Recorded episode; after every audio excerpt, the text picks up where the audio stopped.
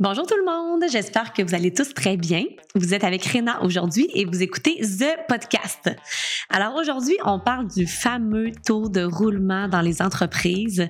On peut pas se le cacher, euh, le taux de roulement n'est pas uniquement une statistique, mais véritablement un indicateur stratégique et c'est de ça que je veux vous parler aujourd'hui. Alors restez avec moi, je vous souhaite une excellente écoute. Allianz Recrutement Durable est fier de vous présenter The Podcast, le podcast qui donne des conseils RH L'objectif est simple, vous apporter du contenu qui va vous permettre de vous remettre en question, vous perfectionner continuellement, vous valider, vous informer et ainsi devenir des employeurs durables. Bonne écoute! Alors, c'est un véritable plaisir de vous avoir avec moi aujourd'hui. Comme d'habitude, j'adore ça, m'adresser à vous, vous révéler de l'information, de vous donner des conseils, vous donner mes opinions pour euh, faire avancer tout le monde vers un recrutement qui est plus durable. Donc, ma véritable passion, je pense que le mot du jour est le mot véritable. Mais ma passion, c'est vraiment la durabilité dans les emplois et je crois que de parler de taux de roulement, c'est directement relié à la durabilité dans les embauches. Donc, euh, écoutez, euh, on, si on commence par la base, en fait, qu'est-ce qu'un taux de roulement? Ben, écoutez, le taux de roulement, ça fait référence tout simplement au taux de changement de personnel dans une organisation. Donc, euh, écoutez, il y a différentes raisons pour lesquelles il y a des mouvements de personnel. Là. il peut y avoir des situations où vous avez décidé de congédier des gens, abolir des postes, faire des restructurations. Évidemment, c'est peut-être pas ce roulement de personnel-là qui est le plus important de s'y attarder parce qu'il s'agit de vos décisions d'entreprise, les décisions stratégiques. Mais lorsqu'on parle de roulement euh, volontaire, donc euh, un, du déplacement, en fait, des départs volontaires tout simplement dans les organisations, des employés qui décident de quitter pour leurs propres raisons, c'est plutôt là qu'il faut s'attarder euh, à la question. Donc, si je vous pose la question, est-ce qu'un taux de roulement de personnel, c'est quelque chose de normal? Mais moi, je vous réponds tout à fait. c'est normal et même ça peut être euh, même sain pour une organisation. Donc, un, taux de roulement, ça peut même être enrichissant pour une compagnie. Ça l'amène du nouveau sens, ça l'amène des nouvelles idées, de la nouveauté. Euh, même des fois, c'est ça, ça, va faire, ça va faire évoluer, ça va pousser un petit peu les concepts de l'organisation. Donc, quand le taux de roulement euh, est à un pourcentage qui est respectable, c'est tout à fait positif et sain pour une organisation, surtout euh, dans notre ère, dans nos années. Le taux de roulement peut devenir un problème quand il est beaucoup plus élevé. Quand il est très élevé et qu'on sent qu'on n'a pas le contrôle de notre roulement de personnel, c'est là qu'il faut commencer à, adresser la, situation. Donc, euh, les conseillers en ressources humaines agréés, en fait, l'Ordre des conseillers en ressources humaines agréés a créé un baromètre RH. Un baromètre RH, en fait, c'est une, c'est comme un, comment je pourrais vous dire ça, un rassemblement de plusieurs indicateurs de performance reliés au monde des ressources humaines et le taux de roulement est un indicateur de performance qui est important de calculer dans une organisation. Euh, et le fameux baromètre RH a mesuré que le taux moyen de roulement dans une organisation est de 24% OK?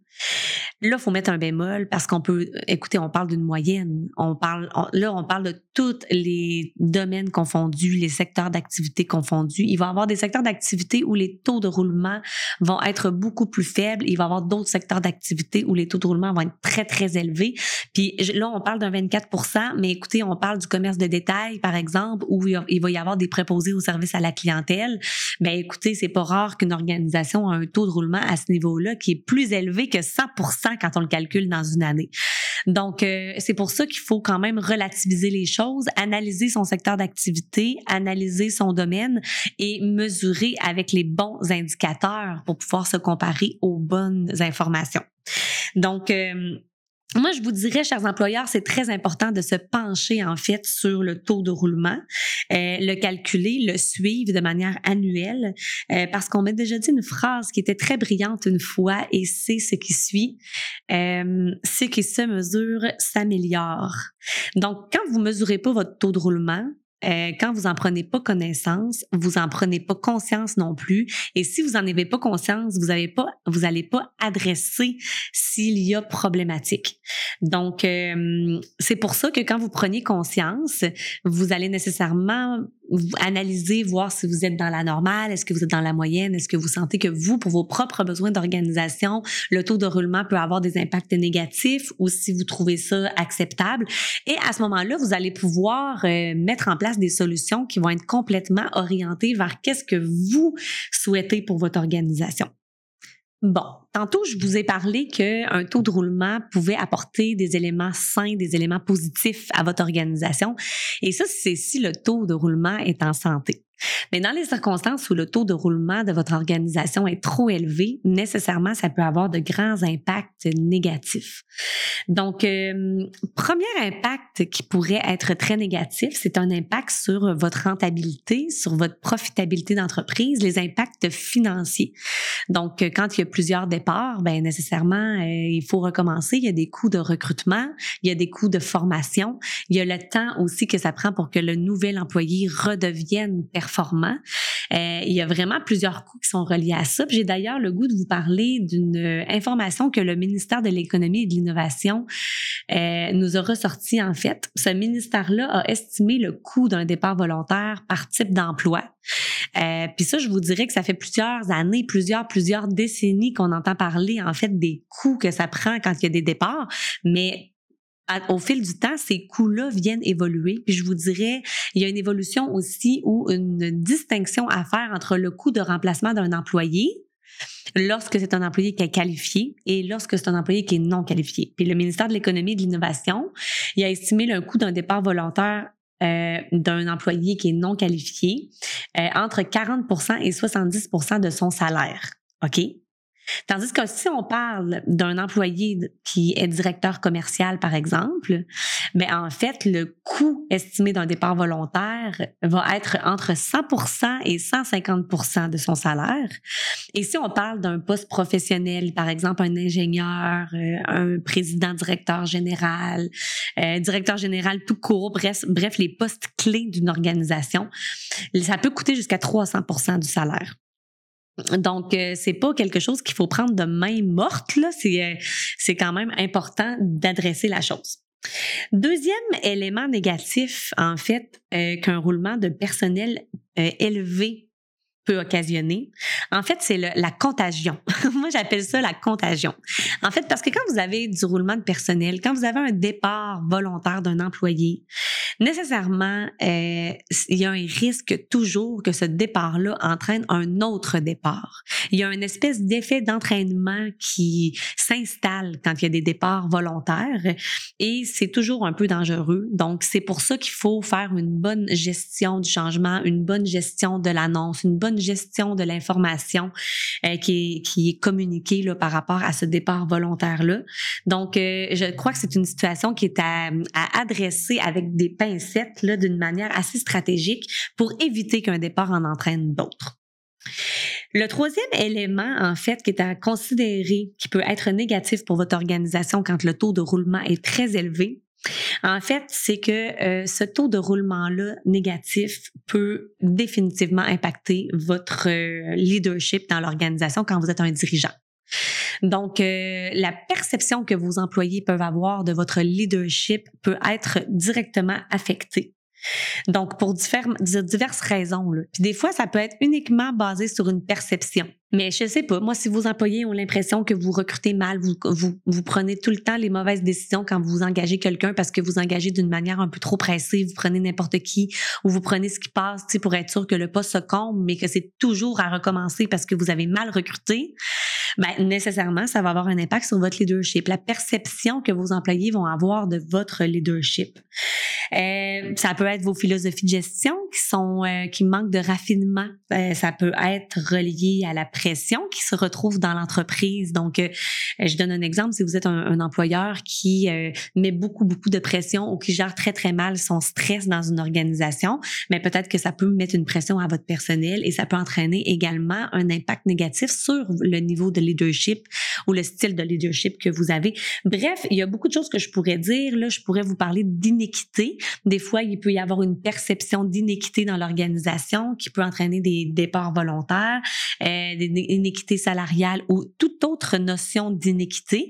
Mais ce que je vous dirais, c'est que c'est très important de venir diagnostiquer euh, une situation d'un taux de roulement trop élevé parce qu'il peut vous donner beaucoup, beaucoup d'informations et ce diagnostic-là va vous permettre de prendre des mesures et d'apporter des solutions qui vont vous faire évoluer parce que comptez sur moi, on peut prendre le contrôle de notre, de notre taux de roulement, mais si on le calcule pas, si on le diagnostique pas, évidemment qu'on pourra pas régler le problème parce que peut-être qu'on n'en aura même pas conscience. Et lorsque vous allez faire votre diagnostic, en plus d'analyser les causes potentielles qui génèrent ce roulement de personnel, moi, je vais vous inviter à vous poser trois autres questions. Premièrement, évidemment, est-ce que c'était des départs qui étaient volontaires ou si c'était des départs qui étaient involontaires? Deuxièmement, les employés, est-ce que les employés qui partent, est-ce que c'est des employés qui étaient dans les plus performants ou s'ils étaient dans les moins performants? Parce que vous savez, si les départs sont occasionnés par des employés qui ne sont pas performants, ben en fait, c'est peut-être juste une sélection naturelle. Un employé qui se sent pas performant, qui ne se sent pas euh, qui ne se sent pas compétent, ne va pas se sentir bien dans l'exercice de ses fonctions. Donc c'est normal qu'à un moment donné, il y ait comme le réflexe de quitter l'organisation. Et finalement, la troisième question à vous poser, est-ce que votre taux de, roulement est comparable à d'autres entreprises dans le même domaine? Parce que je vous le répète, c'est important que vous puissiez comparer des pommes avec des pommes. Donc, les taux de roulement de votre secteur d'activité est à considérer et ne faites pas l'erreur de vous comparer avec une moyenne qui est globale sur le marché parce que vous allez faire une analyse qui va être complètement erronée.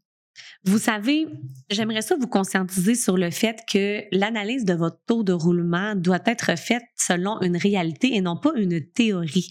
Parce que vous savez, c'est quand même bon de se repérer en regardant les moyennes de votre marché, mais en même temps, un taux de roulement idéal, ça n'existe pas nécessairement parce que il y a un paquet de facteurs qui vont venir influencer un taux de roulement. Oui, il y a un secteur d'activité oui, il y a euh, la taille de votre entreprise, mais il y a plein d'autres situations. Tu vous le remarquez certainement qu'en 2023, euh, il y a beaucoup plus de taux de roulement de personnel parce que les cultures du monde du travail ont changé. Les, les, euh, les gens restent moins longtemps dans les emplois. La société de consommation a contaminé en fait la stabilité de la main d'œuvre dans les entreprises.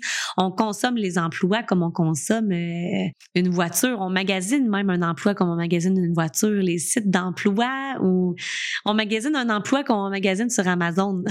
c'est un petit peu ça. Hein? Donc, euh, c'est un petit peu. Euh, donc, c'est pour, pour, ça que j'aurais le goût de vous conscientiser sur le fait que la culture du monde du travail évolue, la réalité du monde du travail, l'économie peut avoir un impact sur votre taux de roulement. Euh, je l'ai dit tantôt, le secteur d'activité, la taille de l'entreprise, la fonction aussi, le style de poste, supposons, euh, auquel on s'intéresse par rapport au roulement de personnel que vous vivez, la localisation de l'entreprise, sa réalité interne, sa maturité donc, je le répète, diagnostiquer et diagnostiquer sur l'ensemble des facteurs qui peuvent avoir un impact sur votre taux de roulement. Maintenant, comment diminuer un taux de roulement? ben, en fait, les méthodes à utiliser vont être directement reliées à votre diagnostic, mais je peux quand même vous donner quelques idées qui vont vous stimuler et qui vont euh, peut-être stimuler votre créativité par rapport à ça. Donc, euh, une première idée qui pourrait être euh, à considérer, en fait, c'est de premièrement mieux recruter. Donc, des fois, ça peut arriver que votre taux de, de roulement est généré par vous, en fait, parce que vous n'avez pas pris le temps de bien recruter, d'être sélectif de la bonne manière, de vous permettre d'avoir la bonne main-d'œuvre dans votre organisation, tant au niveau technique qu'au niveau comportemental, culturel, au niveau des valeurs, etc. OK? Donc, n'oubliez pas de vous donner les moyens de bien recruter, que ce soit en vous dotant d'un de recruteurs internes, que ce soit en vous documentant sur quelles sont les bonnes méthodes d'effectuer une bonne sélection ou en vous faisant accompagner à l'externe par des professionnels du recrutement, par exemple. Euh, je vous, comme deuxième idée, j'aurais le goût de vous dire, prenez donc le temps de bien comprendre votre personnel et ses besoins. Donc, euh, vous savez, hein, on entend depuis plusieurs années euh, l'idée de vraiment faire des entrevues de départ quand vous avez des gens qui quittent votre organisation. C'est pas mauvais de faire une entrevue de départ. J'en parle souvent de ça avec mes clients. Euh, une entrevue de départ va vous donner une information, mais va vous donner une information limitée parce qu'une personne qui vous donne sa démission, va vouloir avoir des bonnes références, va vouloir quitter en bon terme. Il est déjà désengagé. Probablement qu'il va pas vous donner toutes, toutes les raisons pour lesquelles il part. Lui, ce qu'il veut faire, c'est partir en souriant. Puis, peut-être pas euh, abîmer vos émotions. Euh, c'est pas une entrevue de départ qui va vous donner toutes les bonnes euh, justifications ou toutes les causes de ce départ-là. Les personnes qui vont vous donner le plus d'informations sur qu'est-ce qui peut être bon dans votre organisation ou qu'est-ce qui pourrait être moins bon dans votre organisation, c'est les employés qui restent. Donc, c'est eux que vous devez comprendre, c'est eux que vous devez sonder. Vous devez leur demander pourquoi est-ce que vous restez dans, dans, l'organisation, pourquoi est-ce que vous aimez l'entreprise, qu'est-ce qui fait que vous restez ici? Et qu'est-ce qui pourrait être fait différemment pour répondre davantage à vos besoins? Quels sont vos besoins? Parce que moi, je vois beaucoup d'employeurs qui vont avoir des initiatives très onéreuses pour pouvoir plaire à leurs employés, leur donner des environnements farfelus, créatifs, euh, uniques, tu sais, qui fait que l'entreprise va rayonner puis qui va donner l'impression aux gens du marché que c'est cool de travailler chez vous. Mais c'est un, un, bel acte marketing, tu sais. Mais est-ce que c'est vraiment ça qui va faire que vos employés restent? Parce que si vous, vous pensez que ça pourrait être bon, peut-être que ces initiatives-là répondent à vos besoins à vous, mais probablement que vos employés n'ont peut-être pas les mêmes besoins que vous. Donc, pour répondre aux besoins de vos employés, vous devez sonder leurs besoins.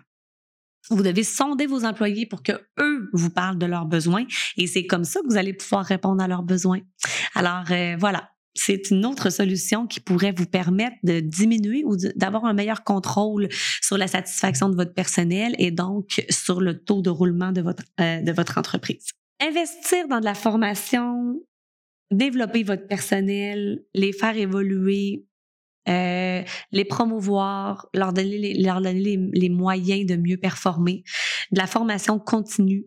Euh, c'est vraiment, euh, on entend beaucoup, beaucoup de la part des travailleurs ce besoin-là d'avoir un employeur qui investit en eux. Je, ne dis pas investir monétairement, hein, ça peut être investir du temps. je vais vous donner un exemple qui est concret. Là.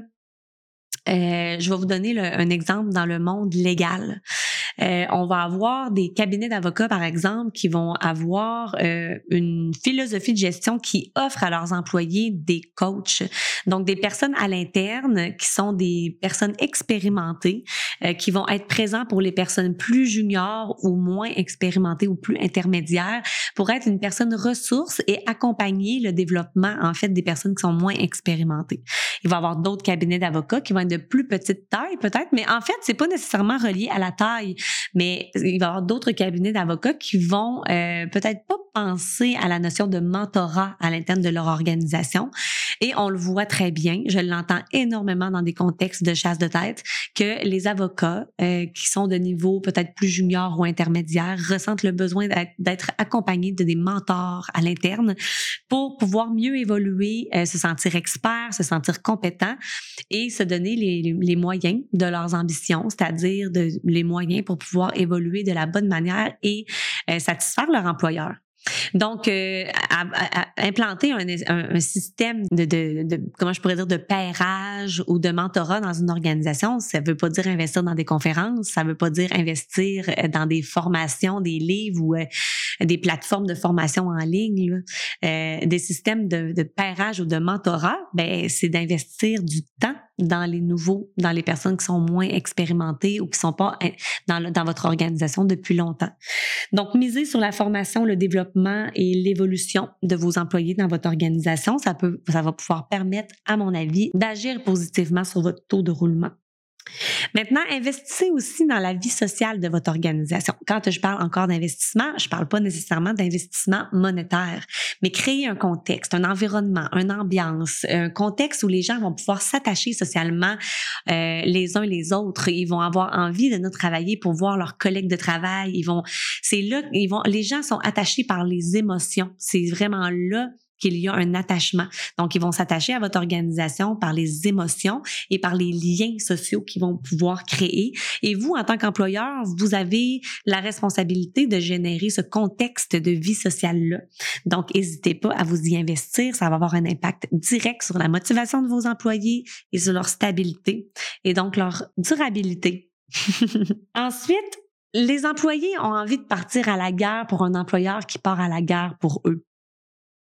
Si vous avez un sentiment d'appartenance développé envers vos employés, vous avez pas mal plus de chances que vos employés développent un sentiment d'appartenance élevé envers vous moi, je crois qu'on peut pas nécessairement demander à un humain d'avoir un agissement envers soi-même si nous, on n'a pas cet agissement-là envers eux. On peut pas demander à quelqu'un de faire preuve de solidarité si on n'est pas solidaire avec eux. Si vous voulez que vos employés partent à la guerre pour vous, si vous voulez euh, que vos employés soient stables et qu'ils ne quittent pas votre organisation, faites-leur ressentir que vous avez de la stabilité à leur donner. Faites-leur sentir que vous avez de la durabilité à leur donner, de la sécurité à leur donner et que vous allez partir à la guerre pour eux. Et c'est comme ça qu'il va y avoir une bonne rétention. Et finalement, travailler c'est sûr que tout est interrelié par rapport au dernier point. Euh, si vous travaillez euh, à créer une perception positive que vos employés peuvent avoir de votre organisation, moi, je vous le promets que ça va avoir un impact positif sur, euh, sur leur stabilité dans votre organisation. Donc, travaillez sur leur perception, leur fierté qu'ils ont de votre organisation, leur fierté qu'ils ont de votre équipe, votre leadership, votre façon de faire, les services que vous offrez ou les produits que vous servez. Si vous développez cette belle perception, cette belle fierté, ça risque automatiquement d'avoir un impact positif sur le recrutement durable. Donc, euh, c'était un peu ce que j'avais envie de vous dire aujourd'hui par rapport au taux de roulement. J'espère que ça vous a interpellé et que ça vous a alimenté et même motivé à mettre des choses en place dans votre entreprise pour favoriser la rétention de votre personnel. J'espère également que je vais tranquillement réussir à vous transmettre la passion de la durabilité, la passion du recrutement durable parce que c'est l'objectif ultime de cette série de podcasts en fait. Ben écoutez, entre-temps, j'aimerais ça vous remercier, vous remercier d'avoir été à l'écoute, de vous intéresser à nos propos. Si vous sentez que le contenu de ce podcast présent euh, peut intéresser ou interpeller des membres de votre entourage, de vos entreprises ou de vos collègues, je vous invite à le partager nécessairement. Euh, je crois qu'il y a beaucoup de valeur ajoutée dans les, dans les propos. Puis euh, peut-être que des fois, ça peut pousser les réflexions dans, dans votre entreprise, dans votre équipe. laissez-nous vos commentaires, laissez-nous vos questions, vos propos, vos intérêts, vos questionnements vont alimenter nécessairement les sujets qu'on va vouloir exploiter pour la suite. Et s'il vous plaît, mettez-nous une note. Ça va nous permettre de propulser la visibilité de nos euh, contenus, la visibilité de notre podcast parce qu'on est très fiers de The Podcast. Et notez que avec The Podcast, nous discutons réellement